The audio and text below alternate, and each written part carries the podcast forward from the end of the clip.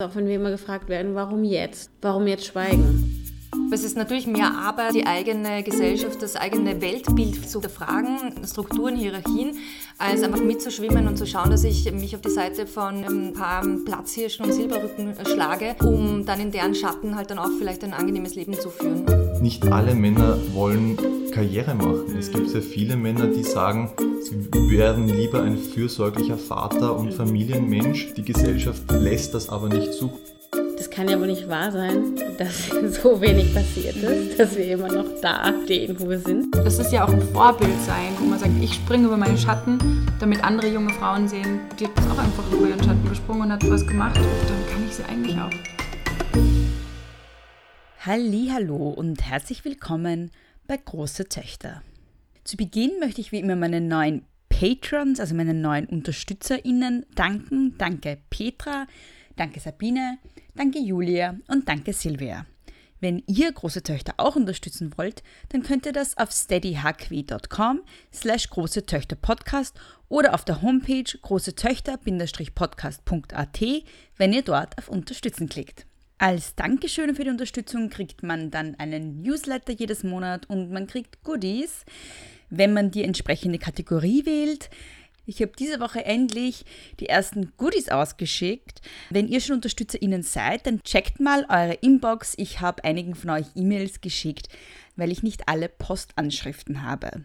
Heute ist Maria Rauch-Kaller zu Gast. Sie ist Unternehmerin und in der Frauenförderung tätig. Ihr kennt sie aber wahrscheinlich als Politikerin der ÖVP als Nationalratsabgeordnete und als Frauenministerin. Der Titel dieses Podcasts, Große Töchter, ist ja eine Referenz auf die Bundeshymne. Maria Rauch-Kallert war federführend daran beteiligt, diese zwei Worte in die Bundeshymne hineinzureklamieren. Davor wurden nämlich nur die großen Söhne besungen.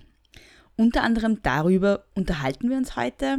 Ich möchte im Interview allerdings noch ein Content Warning voranstellen. Maria Kallert spricht in der Folge über ihre Erfahrungen mit Sexismus in der Politik und außerhalb der Politik. Und in diesem Rahmen spricht sie auch über Erfahrungen mit sexueller Belästigung. Wir sprechen natürlich zu Beginn auch über die ganze Ibiza-Geschichte, die darauffolgende unter Anführungszeichen Regierungskrise. Nur zur Info, die Folge wurde aufgenommen, als Sebastian Kurz noch Bundeskanzler war. Und ja, wenn ihr meine Meinung zu Ibiza hören wollt, dann hört euch das Special an, das ich mit Gerhard Wagner gemeinsam aufgenommen habe vor kurzem. Without further ado, viel Spaß mit dem Interview.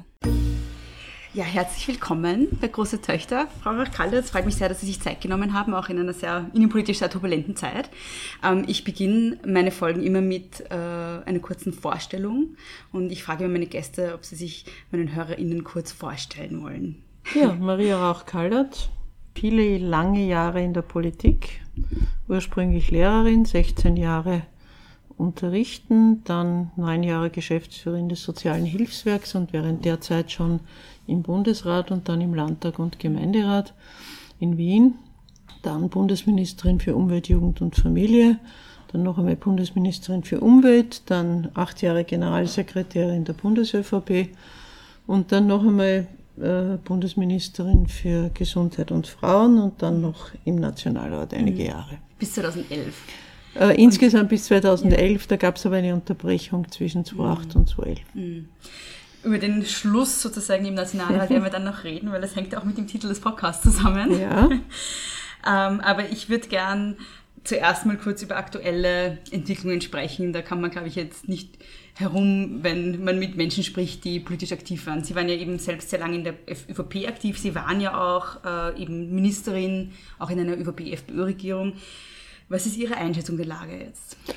Ja, es ist wieder einmal ein Beweis, dass Regieren kein Kinderspiel ist. Mhm. Regieren ist eine sehr schwierige, sehr heikle Aufgabe, äh, insbesondere wenn man in einer Koalitionsregierung ist, wo es eben zwei unterschiedliche Partner gibt. Und äh, das äh, hat sich jetzt gezeigt, wobei ich der Meinung bin, dass der Bundeskanzler das bisher sehr, sehr gut gemanagt hat, diese Regierungskrise.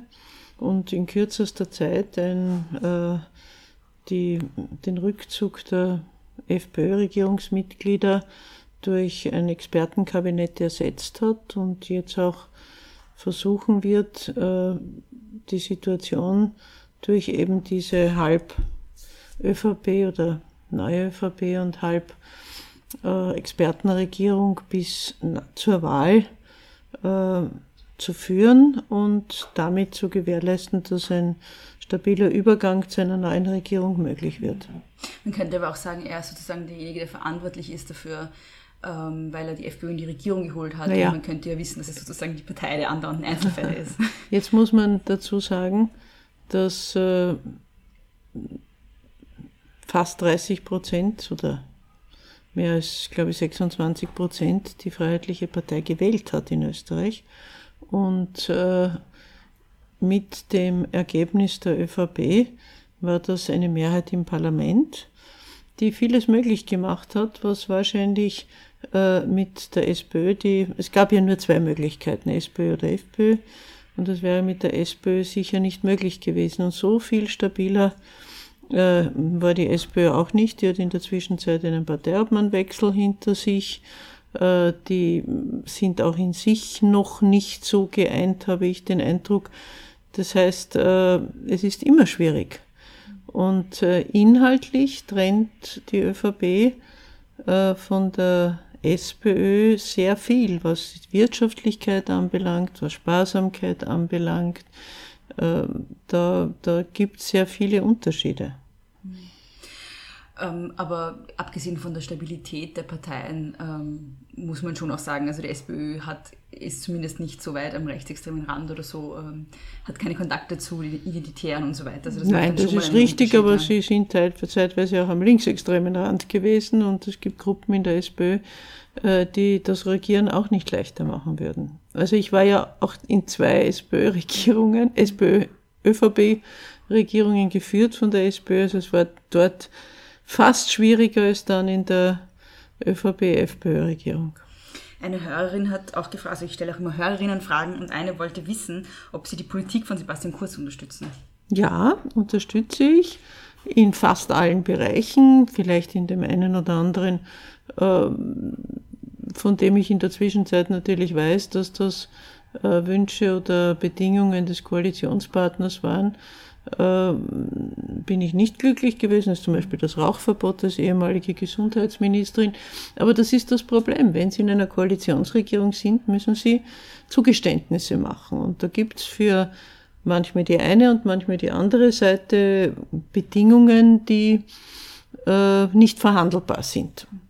Und wie beurteilen Sie die Arbeit der jetzt noch Regierung oder nur mehr halb die Regierung? Die war hervorragend. Ich meine jetzt in, ich meine konkret in frauenpolitischer in frauenpolitischer Hinsicht war sie sehr in Ordnung.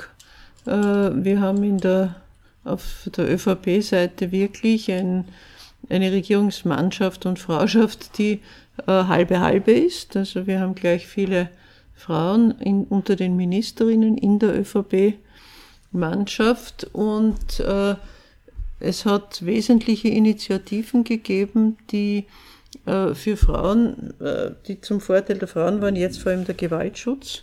Also diese Gewaltschutzinitiative von der Caroline Edstadler geführt oder in, in, in Zusammenarbeit mit vielen äh, Institutionen erarbeitet, die jetzt durch den Ministerrat sollte, ist eine so eine wichtige Initiative. Und äh, es gibt auch äh, Bemühungen der Bundesministerin äh, für gleichen Lohn, für gleiche Arbeit, also Maßnahmen da weiterzuentwickeln. Also das, was Frauen anbelangt, äh, mache ich mir äh, über die Arbeit der ÖVP keine Sorgen. Frau Bundesminister Bogner-Strauß ist in der Zwischenzeit ja auch Bundesleiterin der ÖVP-Frauen mhm. und setzt hier wesentliche Initiativen, wie ich aus den Sitzungen jetzt immer weiß. Das finde ich sehr, sehr gut.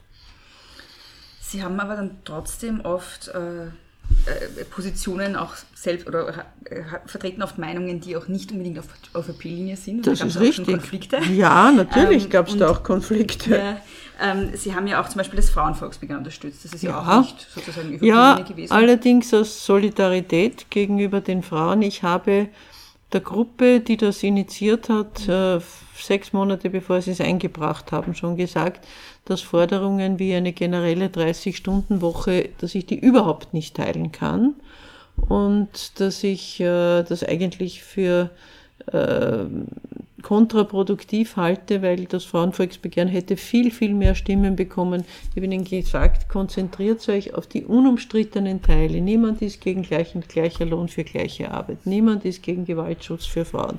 Also wenn, wenn Sie sich auf fünf Punkte geeinigt hätten und sich nicht von den Gewerkschaftsfrauen unter Druck hätten setzen lassen mit der 30-Stunden-Woche, hätten sie doppelt, mindestens doppelt so viele Zustimmung gehalten. Es hat der gesamte Teil der Wirtschaft hat gesagt, das kann ich nicht mittragen. Das war auch meine äh, Überzeugung. Ich bin dann, weil ich schon beim Anti-Raucher-Volksbegehren war, halt dann, habe ich dann gedacht, okay, aus Solidarität mit den Frauen, aber nicht aus Überzeugung, also nur aus Überzeugung für einige wenige Punkte drinnen, nicht aus Überzeugung für das gesamte Frauenvolksbegehren. Und ich halte es nach wie vor für einen schweren Fehler, äh, das nicht auf die wesentlichen Punkte konzentriert zu haben. Und welche Punkte haben Sie mit Überzeugung unterschrieben?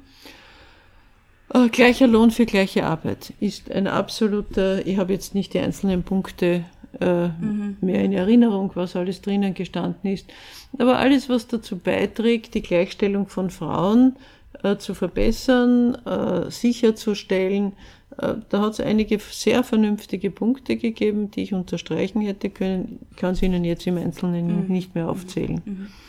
Eine Position, wo sich, wo sich Ihre Meinung nicht sozusagen mit ÖVP-Linie deckt, aktuell ist die, das Thema Quote.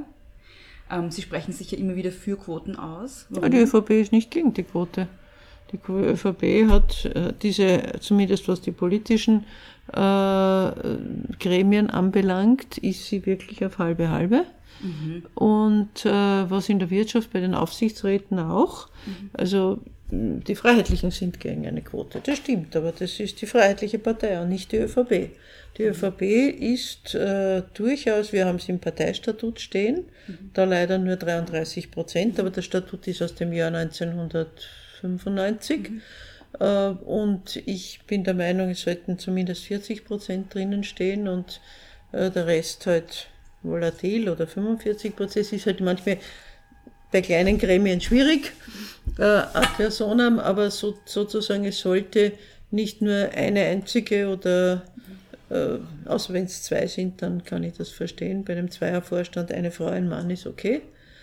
Und äh, es sollte schon in die Richtung 40, 50 Prozent gehen. Mhm. Für jedes Geschlecht. Mhm. Und auf Wahllisten? Auf Wahllisten immer, haben wir immer das Reißverschlusssystem gefordert, wurde auch eingehalten von Sebastian Kurz, wenn Sie sich die Wahllisten anschauen. Und er hat es auch durchgesetzt, das war erstmals in der ÖVP. Äh, auf den Bundeslisten haben wir seit Wolfgang Schüssel den, das Reißverschlusssystem. Also das haben wir damals schon durchgesetzt. Damals war ich Bundesleiterin. Aber auf den Landeslisten war das nicht der Fall. Und der Sebastian Kurz hat also bei den wählbaren Plätzen hat er immer geschaut, dass es das Reißverschlusssystem gibt. Danach hat es halt, also die Listen sind sowieso alle 50-50, aber jetzt sage ich Ihnen, bei den unwählbaren Plätzen ist mir das relativ egal. Ob es jetzt genau 1-1 ist. Aber am Anfang, also dort, wo die wählbaren Plätze sind in den Landeslisten, in den Wahlkreislisten, ist es mir wichtig. Und er hat auch durchgesetzt, manchmal gegen den Widerstand des Landes, dass zum Beispiel eine Frau an erste Stelle gekommen ist, äh, obwohl eigentlich das Land lieber einen Mann gehabt hätte. Sind Sie dafür, dass Parteien jetzt so verpflichtet werden, ein Reißverschlusssystem Ja, ich glaube, ich bin schon dafür. Ich bin auch dafür, dass man das über, da weiß ich, da bin ich nicht mit meiner Partei eins, aber das war ich immer äh, in, in dieser Frage immer schon. Ich bin auch dafür, dass Clubförderungen an die Quote gebunden werden mhm. sollten, mhm. weil dann auch ein entsprechender Druck entsteht. Mhm. Das ist ja auch eine Förderung von, vom Frauenvolksbegehren gewesen. Das war, ich, genau, ja, ja. Also das ist eine, die ich ja, voll und ganz ja. unterstreichen kann, weil ich sie selber immer gefordert habe und äh, weil sie halt bisher nicht erfüllt wurde. Mhm. Was wären so die wichtigsten frauenpolitischen Maßnahmen, die Sie jetzt umsetzen würden, wenn Sie jetzt Frauenministerin wären? Also alles, was äh, dazu beiträgt, äh, die Gleich, also die den gleichen, also ich halte gleicher Lohn für gleiche Arbeit und Gewaltschutz, also das sind die zwei Themen, die, die ich äh, für die wesentlichsten halte. Äh, Im Moment, das eine ist sozusagen ein Gerechtigkeitsthema und das andere ist äh, ein Schutzthema. Mhm. Das gerade in diesem Jahr, seit Beginn des Jahres, also am Beginn dieses Jahres, wirklich eine dramatische Ausrichtung gehabt hat, wo jede Woche ein Frauenmord passiert ist. Das hat Gott sei Dank jetzt, diese un unselige Serie hat Gott sei Dank im Moment, diesen Moment unterbrochen. Und ich hoffe, dass das auch so bleibt. Aber das halte ich für ganz wichtig. Da ist, glaube ich, mit dem Gewaltschutzpaket ein guter Schritt gelungen. Vielleicht kann man sich im Parlament noch einigen, dass das auch beschlossen wird, weil das liegt ja jetzt noch im Ministerrat. Müsste jetzt einmal durch den Ministerrat und dann durchs Parlament. Vielleicht gelingt da etwas. Das wäre schön. Äh, das andere Thema ist auf mehreren Ebenen anzugehen, weil die Gehaltsunterschiede sich ja aus unterschiedlichen äh, Kriterien zusammensetzen. Das eine ist die Transparenz am Arbeitsplatz. Also, dass die Frauen, dass die, dass man wirklich offenlegen sollte und müsste und nicht nur kumuliert, sondern auch tatsächlich in den verschiedenen Ebenen. Äh, das zweite sind die, äh, ist die Berufswahl. Mhm. Da ist sehr viel zu tun bei den Mädchen selbst, bei den Jungen, aber auch bei den Eltern. Sehr oft beeinflussen Eltern äh, die Berufswahl ihrer Kinder. Nicht nur durch Vorbild, sondern auch, es gibt immer noch viele Mütter, Väter weniger, die sagen bei einem Mädchen, das ist kein Beruf für dich, wenn sie Mechaniker oder sowas werden will. Das ist viel besser bezahlt, technische Berufe. Äh, also beim Berufseinstieg viel mehr Information, Ermutigung. Äh, ich meine, ich will niemanden jetzt einreden, was er zu lernen hat, aber äh, den Mädchen zu zeigen, dass es technische Berufe gibt, die nichts mit Schmutz zu tun haben, die am Computer stattfinden und trotzdem halt viel besser bezahlt sind. Das zweite ist die Berufsunterbrechung. Da muss sehr viel Bewusstseinsarbeit geleistet werden auf die tatsächliche Teilung der Hausarbeit, also Familienarbeit und der Erwerbsarbeit. Da muss, äh, müssen Frauen darüber informiert werden, wenn sie, je länger sie aussteigen, je länger sie Teilzeit arbeiten, desto stärker die Gefahr einer Armut. Man muss sie aufs Pensionssplitting aufmerksam machen. Man muss sie ermutigen, dass sie das Pensionssplitting, dass sie sich trauen, ihren Ehemännern das Pensionssplitting abzuringen. Das ist etwas, was ich immer wieder gehört habe. Die meisten, die es in den ersten fünf Jahren in Anspruch genommen haben, die überwiegende Mehrheit waren Männer, mhm. die in Karenz gegangen sind und sich von ihren Frauen das Pensionssplitting geholt haben. Und die Frauen haben mir gesagt, ich traue mich das nicht meinem Mann fragen. Mhm. Dann denke ich mir, mhm, wo bin ich? Also da die Frauen ermutigen, das in Anspruch zu nehmen, wenn sie schon auf Teilzeit gehen, dass man hier fair auch im Alter abgesichert ist. Äh, die Männer dazu bewegen, dass sie mehr äh, Arbeit im Familienverband übernehmen, dass sie in Karenz gehen, dass sie sich tatsächlich äh, die Arbeit teilen. Und der dritte große Bereich, der den Gehaltsunterschied mit ausmacht, ist der, ist der Aufstieg von Frauen. Und da muss man Frauen wirklich äh, ermutigen, auch höhere Positionen anzustreben, einzunehmen, sich aktiv zu bewerben, zum Unterschied von den Männern, die sich äh, immer wieder aktiv bewerben, auch aktiv nach Gehaltserhöhungen zu fragen. Passiert sehr viel öfter bei Männern als bei Frauen. Mhm. Also da gibt's ein Bündel von Maßnahmen und da weiß ich, dass die jetzige Frauenministerin Bogner Strauß sehr gut unterwegs ist und vieles davon umsetzt, versucht äh, auch an die Betroffenen heranzukommen, informiert, so Pensionssplitting, das Bekanntmachen. Das wurde, habe ich eingeführt in meiner Zeit als Frauenministerin. Mhm. Auch dem damaligen Bundeskanzler Schüssel abgerungen und der Freiheitlichen Partei, weil das auch nicht so einfach war. Das ist auch kaum bekannt noch. Ja, ja, wir haben versucht, das bekannt zu machen, aber sowas dauert offensichtlich Jahrzehnte. Mhm. Ich will jetzt noch einmal kurz auf die Quote zurückkommen und Sie fragen, warum Sie die für wichtig halten. Weil, nicht weil sie elegant ist, das ist sie nicht, aber weil sie wirkt. Mhm. Wir haben Beweise aus verschiedensten Ländern, Schweden, Norwegen, äh, aus verschiedensten Bereichen, auch im eigenen Land, dass die Quote wirkt. Und äh, es ist keine Schande, eine Quotenfrau zu sein, weil es ist auch keine Schande, ein Quotenbauer zu sein, ein Quotengewerkschafter im Parlament zu sein. Äh, und äh, sie müssen sich ohnehin bewähren dann. Wenn sie sich nicht, aber sie bekommen zumindest eine Chance. Und sie können diese Chancen nützen. Und wir sehen es zum Beispiel in Österreich. Es gibt bei den Führungspositionen an den Universitäten, also Rektorat und Vizerektorat, gibt es eine Quote. Und da waren wir ganz, ganz schlecht. Und wir sind immer noch sehr schlecht bei den ordentlichen Professuren. Mhm. Aber bei den Rektoraten und Vizerektoraten haben wir plötzlich aufgeholt. Und das ist nur dank der Quote. Mhm. Und in den Aufsichtsräten ist es auch nur dank der Quote.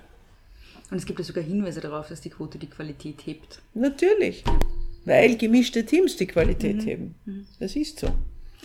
Ähm, mich würde noch interessieren, was so Ihr persönlicher Weg in die Politik war. Wie sind Sie überhaupt auf die Idee gekommen, Politikerin werden zu wollen? Oder war das Zufall? Oder? Das war typisch für eine Frau. Ja. Also Männer, da gab es einmal ein Buch, das sehr amüsant war in den 80er Jahren von einem Steirer, also beschloss ich, Politiker zu werden. Mhm. Das ist der typische Weg des Mannes, mhm. der sich halt engagiert in einem Verein und dann halt von einer Partei angesprochen wird, in die junge ÖVP geht, was bei Frauen viel seltener, oder in die junge SPÖ geht. Also das ist der, der seltenere Weg bei Frauen und der häufigere bei Männern.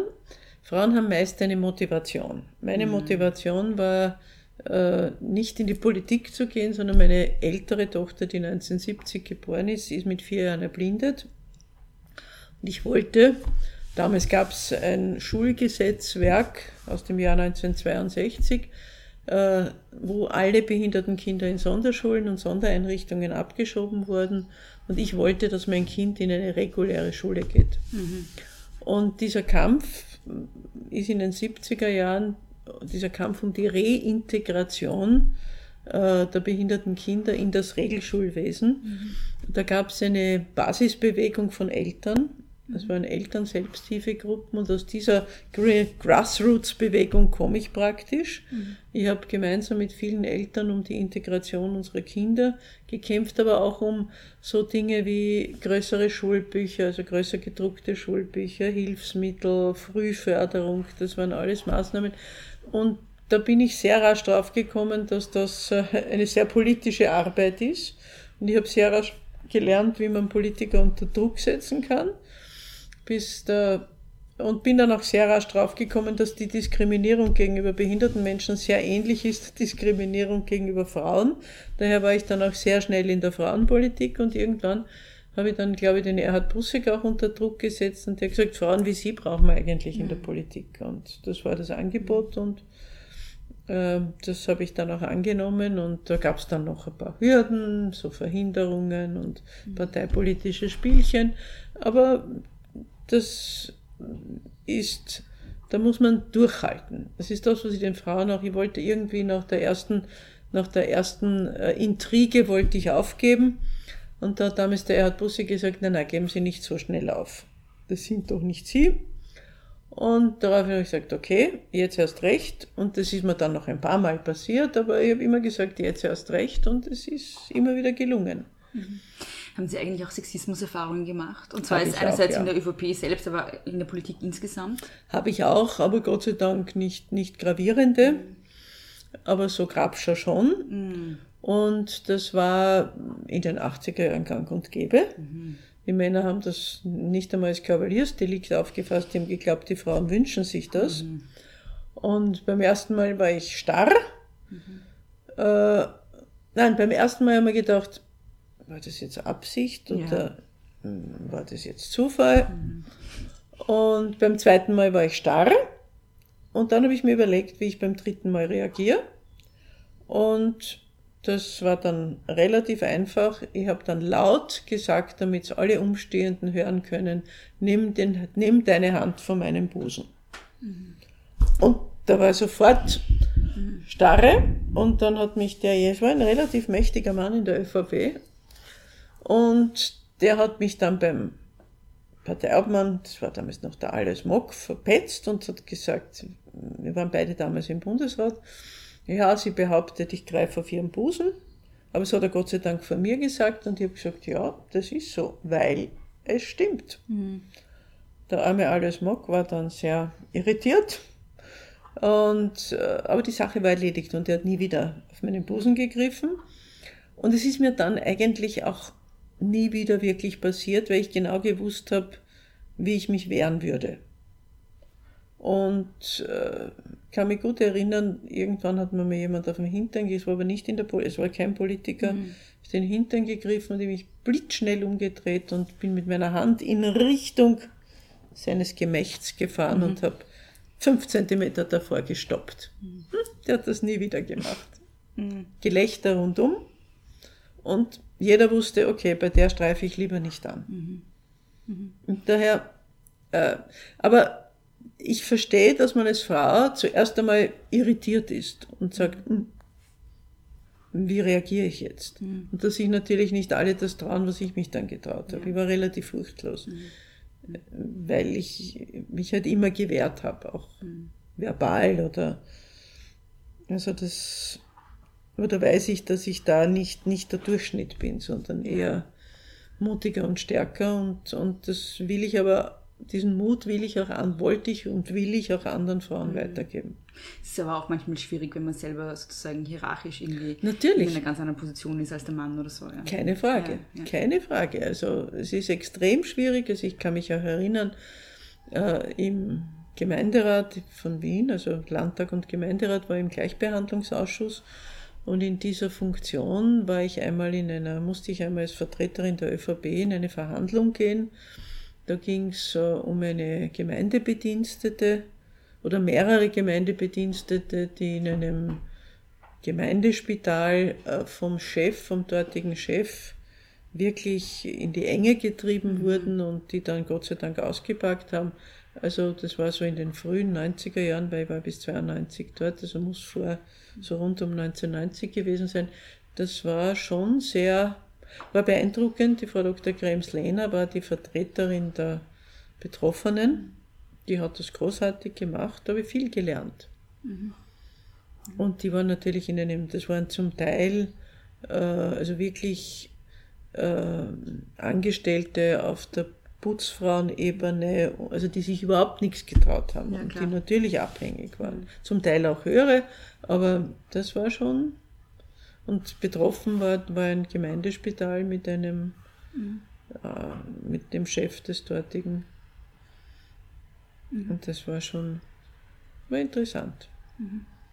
Und äh, wenn man das jetzt auf medialer Ebene anschaut, also nicht auf einer individuellen Ebene, sondern äh, medial, ähm, haben Sie da Sexismus erlebt? Ähm, haben Sie erlebt, dass mit Ihnen anders umgegangen wird als mit Männern beispielsweise? Ja das erlebt man dauernd. Ja. Also in der Politik, Frauen werden einfach anders, also politisch tätige Frauen oder in der Öffentlichkeit stehende Frauen, aber vor allem politisch tätige Frauen werden viel äh, strenger beurteilt als Männer. Mhm. Es kommt also immer noch die Aussehenskomponente dazu, es kommt dazu, wie sie sich kleidet, es kommt die Frisur, ob sie ordentlich geschminkt ist, ob sie müde ausschaut oder frisch. Das ist auch bei, bei Männern ein Thema, aber nicht so sehr. Hm. Und bei Frauen ganz besonders. Also die, haben, die werden da wirklich mit, doppeln, mit, mit weitaus strengeren Maßstäben beurteilt. Hm. Bei Ihnen wurde immer geredet über Ihre Ohrringe und solche Dinge auch. Ja, wobei die Ohrringe waren ein Markenzeichen, mhm. so wie das Marschall beim Wolfgang Schüssel. Mhm. Hut und Ohrringe oder ein Ohrring. Ich habe nur einen großen meistens getragen, weil ich ein abstehendes Ohr habe. Mhm. Und äh, das hat man dann nicht mehr gesehen, weil man mhm. nur mehr auf den großen Ohrring geschaut hat. Und im anderen habe ich dann irgendeinen dazu passenden kleinen Stecker gehabt oder anderen Clips. Und äh, der Hut, aber das hat mir zu sehr, sehr schnell zu einem relativ hohen Bekanntheitsgrad mhm. äh, geführt oder gebracht. Und äh, das mit dem Hut habe ich dann in einem Wahlkampf erkannt, dass das wirklich, weil damals hat man überhaupt keine Hüte, also haben Frauen überhaupt keine Hüte getragen.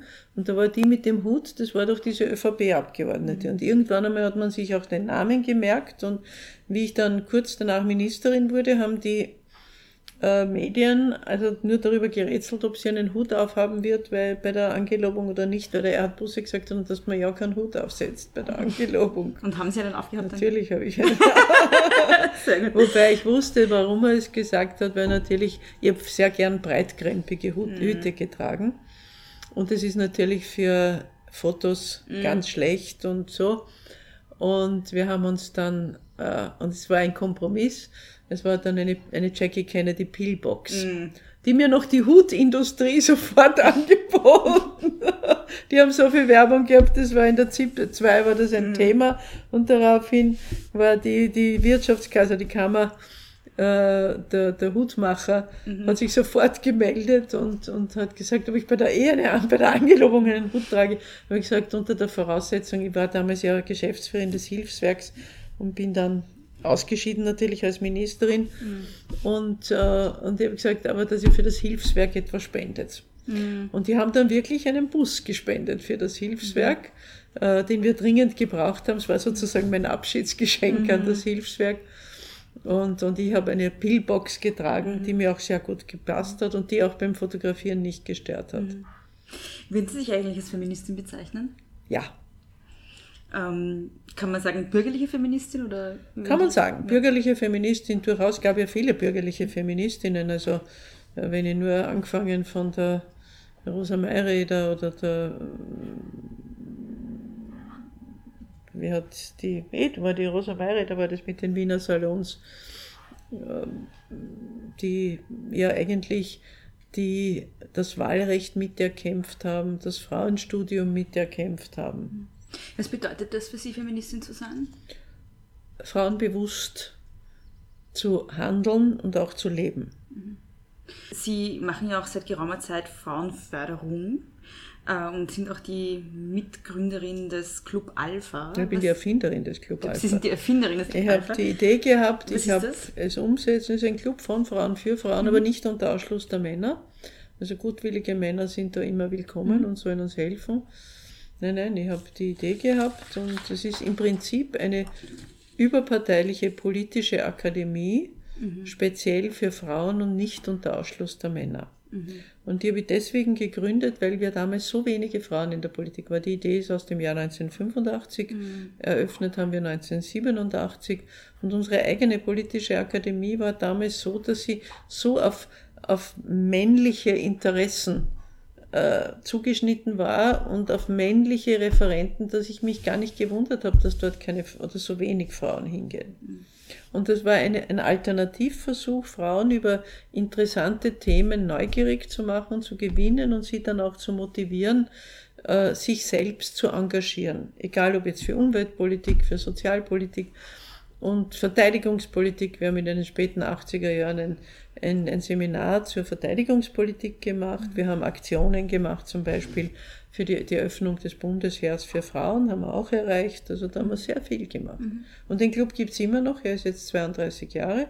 Wir haben überhaupt keine Förderungen mehr. Wir haben eine Förderung der Stadt Wien gehabt, die äh, uns ermöglicht hat, die Räume zu erhalten und zwei, also drei Mitarbeiterinnen auf zwei Arbeitsplätzen äh, zu finanzieren. Die wurde nach 23 Jahren trotz ordentlicher korrekter Abrechnung immer reduziert und seit äh, sieben Jahren haben wir gar keine Förderung mehr. Na, seit fünf Jahren. Und der Club lebt immer noch, aber es ist immer schwierig. Und ich möchte immer noch den Club möglichst niederschwellig halten. Das war immer mein Ziel, dass es nicht sozusagen, äh, dass sich Frauen leisten können, die auch wenig Geld oder ganz wenig Geld haben. Wie viel kostet eine Mitgliedschaft? Naja, eine Mitgliedschaft, eine fördernde kostet jetzt, also hat immer gekostet 120 oder 125 Euro. Aber es, wir haben ja die, die Veranstaltungen kostenlos gemacht. Also es war ja, und die fördernden Mitglieder oder die ordentlichen haben das halt damit ein bisschen miterhalten, aber davon können sie nicht zwei Arbeitsplätze erhalten. Und äh, wir haben bis vor einem Jahr überhaupt nichts für bei den Veranstaltungen verlangt. Wir müssen jetzt, weil wir es sonst nicht mehr schaffen, und auch das deckt nicht alle Kosten natürlich, äh, pro Abend 8 Euro. Also entweder man hat eine Jahresmitgliedschaft, dann kann man eben um 120 Euro alle Veranstaltungen kostenlos besuchen. oder eben pro Abend 8 Euro und dafür, dafür kriegt man aber einen Gutschein für ein Glas, für ein Getränk in der Cafeteria, weil wir auch wollen, dass die Frauen sich dort vernetzen und so. So, ich komme jetzt zum Thema Bundeshymne. Ähm, der Titel des Podcasts ist ja Große Töchter. Und das ist damit eine Referenz auch auf zwei Wörter in der Bundeshymne, die dort erst seit Anfang 2012 stehen. Und das ist eine Änderung, die Sie ja vorangetrieben haben. Ähm, weil bis 2011 in der Bundeshymne ja nur die großen Söhne besungen wurden. Und da gab es einen ziemlichen Eklat vor der Sommerpause des Parlaments im Jahr 2011, vor acht Jahren. Und man liest, es war eine Geheimaktion der ÖVP-Frauen vorbei an der Clubführung. Und ja, wie ist das alles vonstatten gegangen damals? Ja, es musste eine Geheimaktion sein, sonst wäre sie nicht gelungen. Äh, Das war mir schon klar. Es war ja nicht mein erster Versuch, sondern es war mein zweiter Versuch. Tatsächlich. Der erste Versuch war 2005 als Frauenministerin, wo ich die Zustimmung äh, des Bundeskanzlers hatte und auch die Zusicherung des Koalitionspartners, also zumindest der Frauen und dann auch des Vizekanzlers Gorbach. Äh, was relativ schwierig war deswegen, weil es gibt kein Gesetz zur Bundeshymne, sondern nur einen Erlass des Unterrichtsministeriums aus dem Jahr 45 oder 46, 45 wahrscheinlich. Und äh, die Hymne wurde auch 47 noch einmal geändert, also es ist eh nicht, ohnehin nicht der Originaltext. Und äh, wir haben, ich glaube, im Originaltext stand sogar Väter und Söhne. Tatsächlich. Ja, ich glaube, bin, Ja. Jetzt, bin jetzt nicht ganz sicher. Und wir haben beabsichtigt, das am Nationalfeiertag 2005 mit einem Erlass in der Ministerratssitzung zu beschließen. Und wir haben das dann bekannt gemacht und dann hat die Kronenzeitung dagegen kampanisiert. Und dann hat die FPÖ ihre Zustimmung zurückgezogen. Und im Ministerrat müssen sie einstimmig. Damit war das gefallen, okay. Und ich dachte, okay, das ist in dieser Legislaturperiode nicht mehr möglich, aber es wird schon noch die Gelegenheit kommen. Und äh, bin dann 2008 bei den vorzeitigen Neuwahlen nicht mehr ins Parlament gekommen und bin aber 2011 nachgerückt. Und wie ich das wusste, dass ich nachrücke, habe ich mir gedacht, und jetzt probiere ich's. Und das war dann wirklich, also mich sehr, sehr, ich habe zuerst einmal bei Journalisten, bevor ich noch sicher, also bevor die noch wussten, dass ich nachrücke, habe ich so ein bisschen informell herumgefragt, wie, wie die Stimmung ist, also vor allem bei der Kronenzeitung, der Hans Dichand war damals schon verstorben und sein Sohn, der Christoph, hat gesagt, nein, nein, sie würden nicht dagegen kampanisieren. Und dann habe ich die anderen großen Zeitungen, halt Leute, die ich kannte, äh, was sie davon halten und so, die haben sich nichts dabei gedacht. Und dann habe ich gedacht, okay, wenn die Zeitungen nicht dagegen reden, das ist schon mal gut, da hat sich die Lage ein bisschen geändert.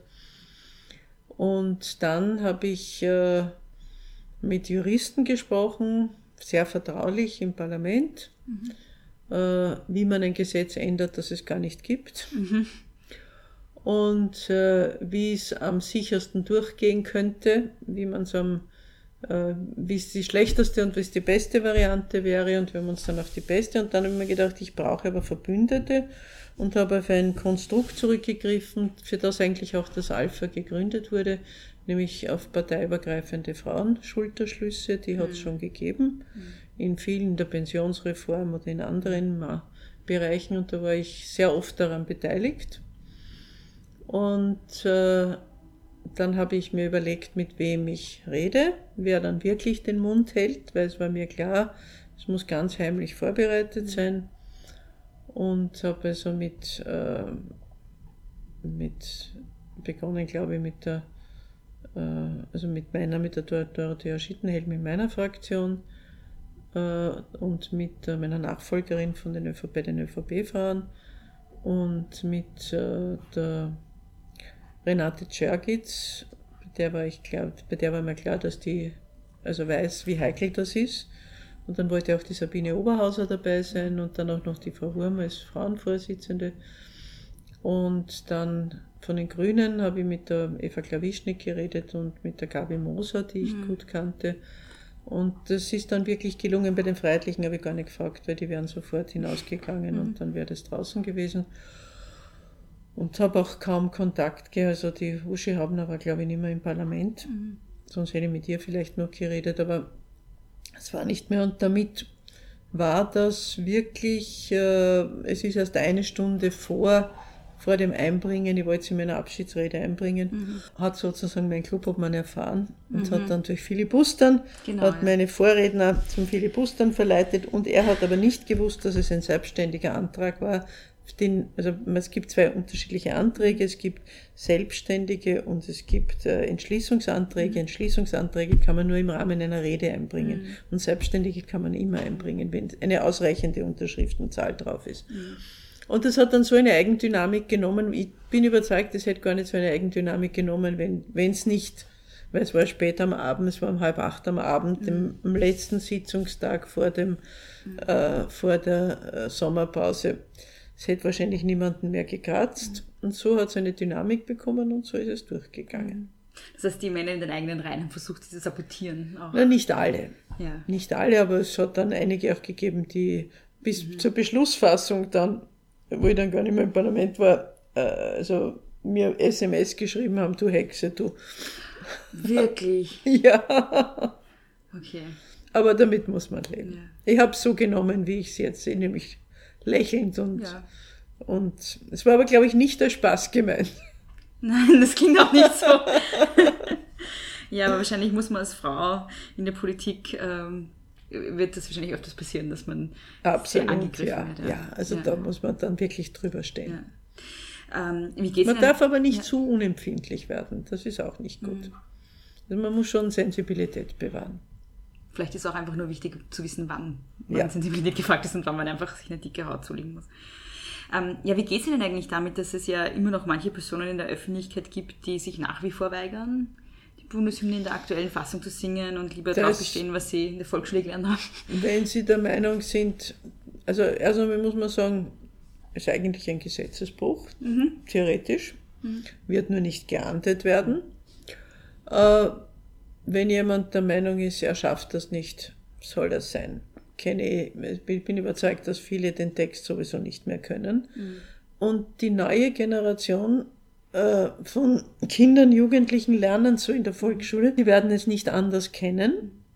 Und ich habe sehr, war sehr amüsiert, wie in dieser ZIP-History zu 100 Jahre Frauenwahlrecht äh, haben sie Kinder befragt in Kindergärten und Volksschulen. Es war großartig, die Antworten. Also es war wirklich herrlich.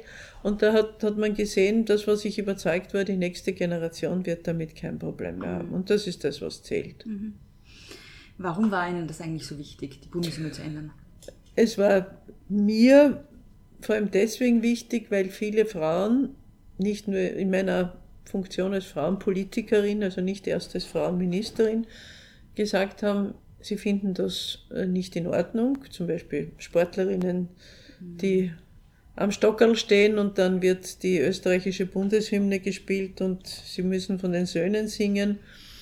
Und äh, Künstlerinnen, weil, weil es Frauen sichtbar macht und auch in der Bundeshymne sichtbar macht. Und Sprache ist halt eben etwas, was auch Meinung bildet. Und daher ist es gut, wenn es drinnen ist. Warum glauben Sie, sind die Widerstände so groß, wenn man solche symbolischen Akte setzt? Ich glaube, dass da sehr, also ich habe mir ich habe immer, steht auch am Antrag drauf, im vollen Bewusstsein, dass es wichtigere Maßnahmen gibt, wie gleicher Lohn für gleiche Arbeit. Aber auch im Bewusstsein der Sprache äh, Bewusstsein schafft und bildet.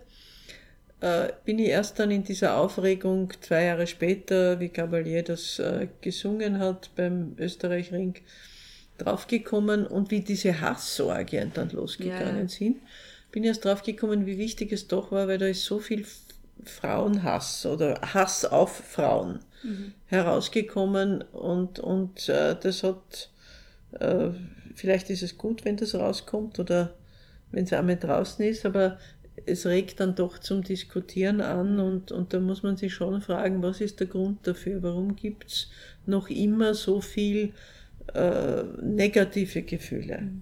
Für so einfache Dinge wie, äh, es wurde ja das Wort Töchter oder wurde ja eingesetzt für die Worte bist, Bist du. du. Also, dass das Wort bist du so viel spannender ist als Töchter und Söhne, verstehe ich ja überhaupt nicht. Interessant ist ja auch, dass dann immer das Argument kommt, naja, das ist ja nicht wichtig, haben wir nichts Wichtigeres zu tun.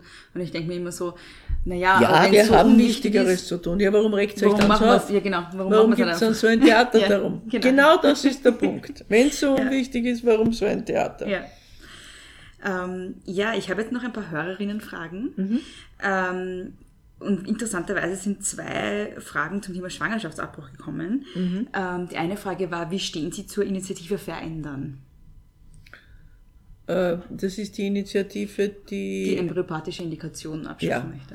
äh, als Mutter eines behinderten Kindes äh, bin ich äh, sozusagen wirklich äh, etwas gespalten, auch weil ich an die eugenische Indikation denke, die in der NS-Zeit ein Thema war. Äh, ich äh, weiß, dass mit äh, dem Schwangerschaftsabbruch äh, zu einem sehr späten Zeitpunkt sehr sorgsam umgegangen wird, was auch notwendig ist, weil das ist auch für viele Ärzte ein wirkliches Problem, ein lebensfähiges Kind praktisch im Mutterleib zu töten und dann tot auf die Welt zu bringen. Und das ist notwendig. Äh, da bin ich etwas gespalten. Möchte also möchte auf keinen Fall, dass es irgendeine Änderung an der Fristenlösung gibt. Die soll so bleiben, wie sie ist. Äh, ich, möchte auch äh, diese Entscheidung eigentlich einer, äh, den Eltern überlassen, die es ja jetzt auch treffen können. Natürlich zu dem viel späteren Zeitpunkt nur unter ärztlicher, also mit, mit, mit eingehender ärztlicher Beratung und so. Aber das ist ja auch, also da macht Ja. es eine Kommission, die das wenn, entscheidet. wenn, eine, eine, eben, wenn eine Mutter sagt, ich, ich schaffe das nicht, ja, dann will ich sie damit nicht belasten. Wie ist grundsätzlich Ihre Position zum Thema Schwangerschaftsabbruch? Ich, ich möchte jeder Frau das wirklich ersparen, weil ich aus vielen Gesprächen weiß, auch mit ehemaligen Schülerinnen, wie belastend das ist. Auch für eine Frau, auch wenn sie so locker sagt, jetzt gehe ich mal hin.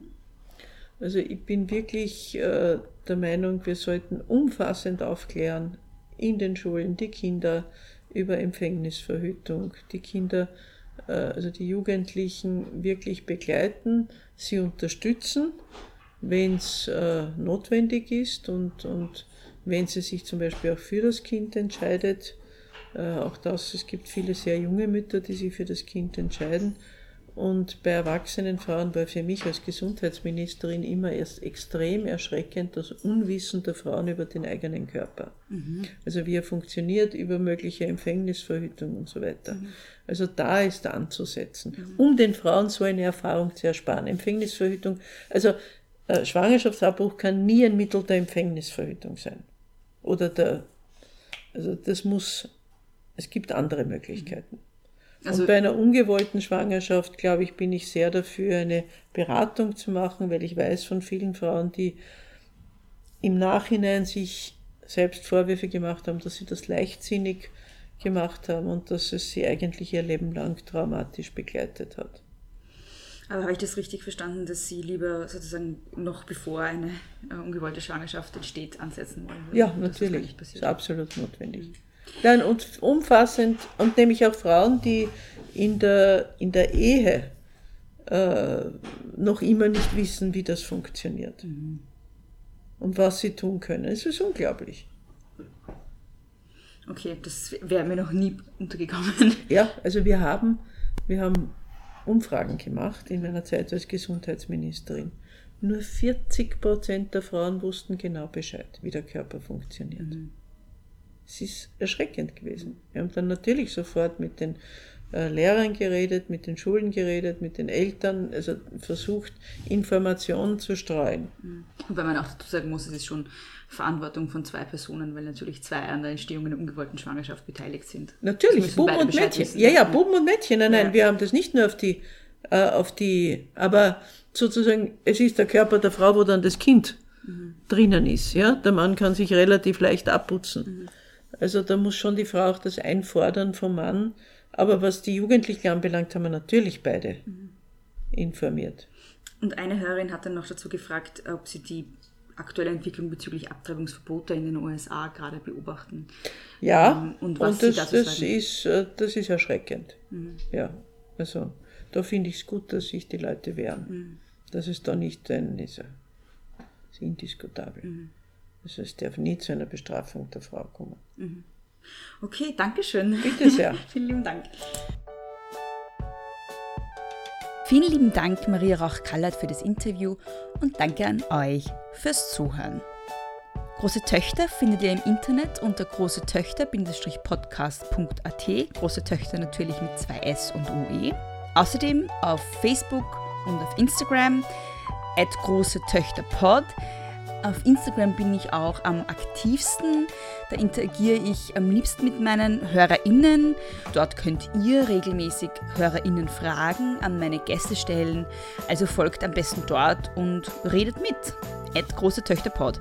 Mich findet ihr als at Frau Frasel sowohl auf Instagram als auch auf Twitter.